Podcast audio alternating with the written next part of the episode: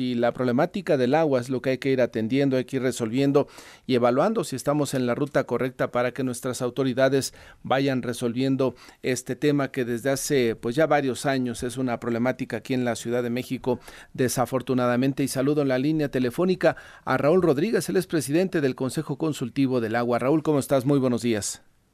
Hola Martín, qué gusto saludarte a ti y tu auditorio. Muy buenos días y aprovecho todavía, se vale, felicitarte por este año, deseándote lo mejor de lo mejor para este desafiante 2024. Exactamente, igualmente para ti Raúl y para todo tu equipo. Y preguntarte qué evaluación haces de lo que estamos viviendo ya en la ciudad con estos constantes recortes al flujo de agua mm, pues para los habitantes de la capital del país, Raúl. Pues sin duda, sin duda Martín, el Valle de México yo te diría que está en riesgo de enfrentar una crisis de inseguridad hídrica, como bien se comentaba hace un momento con Armando, los factores, tanto naturales como humanos, hacen propicio que nuestro Valle de México, el más poblado, uno de los más poblados del mundo, pues tenga grandes problemas. Los factores naturales que lo afectan, tú sabes muy bien, es la baja disponibilidad de fuentes de agua superficial, lo que dependemos del agua subterránea, el tema de las presas, el Cutzamala, los problemas orográficos que tenemos, el creciente efecto del cambio climático, que hay mucha gente, Martín, que todavía no cree en él, las sequías y toda esta parte, y los factores humanos que creemos que pues, son los más complicados, el incremento desordenado del área urbana, evidentemente la sobrepoblación, la afectación en las zonas naturales y de conservación, falta, falta de mantenimiento, Martín, y construcción de nueva infraestructura. Ahí está, creemos nosotros, la posible solución. Este es el diagnóstico, busquemos, Martín, y hablemos de soluciones. Y las soluciones están ahí a la vista, creo que lo que falta es voluntad política de las autoridades, gran colaboración de la población y, por supuesto, presupuesto. Exactamente, creo que lo señalas bien, el que las las autoridades se involucran y se lo tomen en serio. A veces pareciera que pues eh, es tema durante las temporadas de estiaje, es tema cuando vienen estos asuntos de recortar el suministro de agua y de repente se les olvidan o no ves iniciativas que vayan en el sentido de mejorar la problemática, resolver la, la problemática que tenemos, Raúl.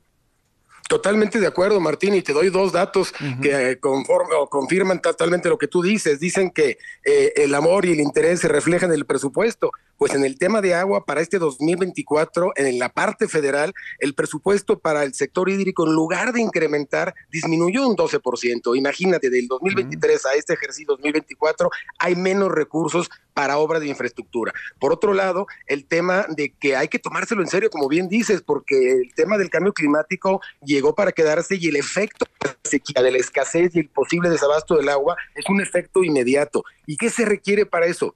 Grandes inversiones en el tema de la reparación de fugas. Si bien estamos viendo, Martín, que un 30-35% del abasto del Valle de México viene de aguas superficiales de lo que es el Cutzamala, de las tres grandes presas, y esas presas están en este momento con eh, captaciones menores al 30% y disminuyendo, y no vemos por lo pronto precipitaciones pluviales, con agua dice que va a haber muy pocas en, este, en estos próximos meses. ¿Cuál es el resultado? Pues menos agua. Por eso los organismos operadores de agua ya anunciaron una reducción del suministro de agua para 12 delegaciones de, de, de, la Ciudad de México y 16 municipios del Estado de México. Entonces, esto habla que para mitad de año, mayo, junio, vamos a tener una crisis fuerte. ¿Qué es lo que hay que hacer? Primero la cultura del agua, de la gente tener esa conciencia de ahorrar el agua, pero lo más importante, inversión y voluntad política de las autoridades. Y la inversión es en la reparación de fuga. Es un dato que hemos platicado contigo, Martín, varias veces. ¿Cómo es posible que tengamos en el Valle de México fugas de alrededor del 50% de las redes de conducción? por cada metro cúbico que llega a tu casa, a mi casa, a otras casas donde tenemos la fortuna que llegue el agua, la mitad se queda en el camino. No es posible.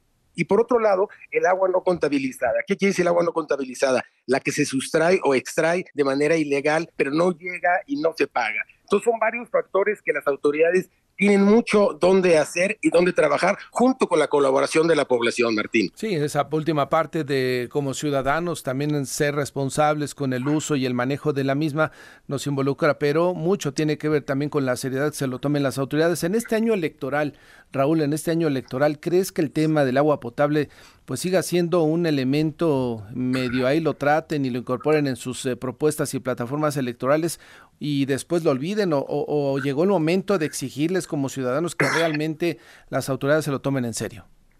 Esta última parte, Martín, por ahí dicen que el destino nos va a alcanzar. Yo diría que el destino ya nos alcanzó. Ya estamos viendo problemas de desabasto serio en gran parte de la República y en el Valle de México no es la excepción.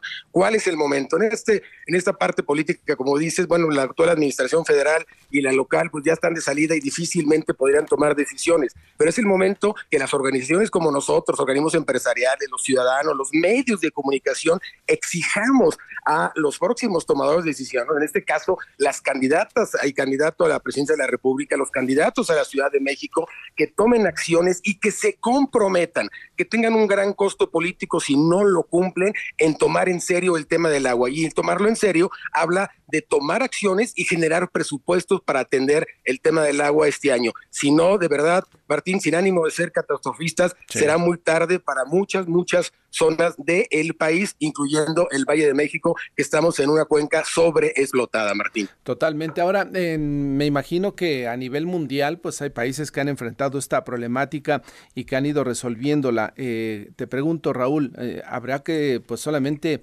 revisar lo que se hace en otras naciones e incorporarlo a la realidad nacional? No creo, no creo que, haya, no haya estudios que nos digan qué ruta seguir para ir resolviendo esta problemática.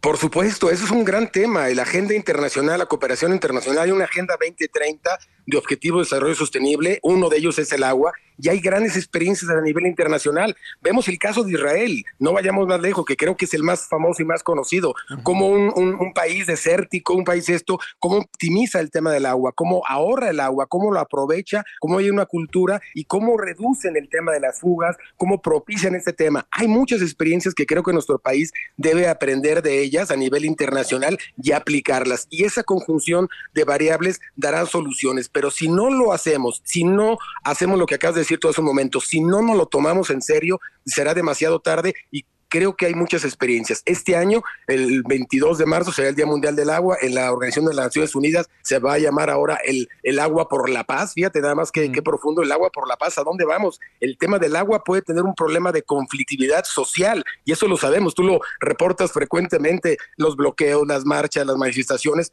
en exigiendo el agua. Pero eso será demasiado tarde si las autoridades y la población no tomamos acciones claras para poder ir en la ruta correcta, Martín. Totalmente. Pues Raúl Rodríguez, seguiremos muy de cerca analizando estos temas. Por ahora te agradezco la conversación esta mañana.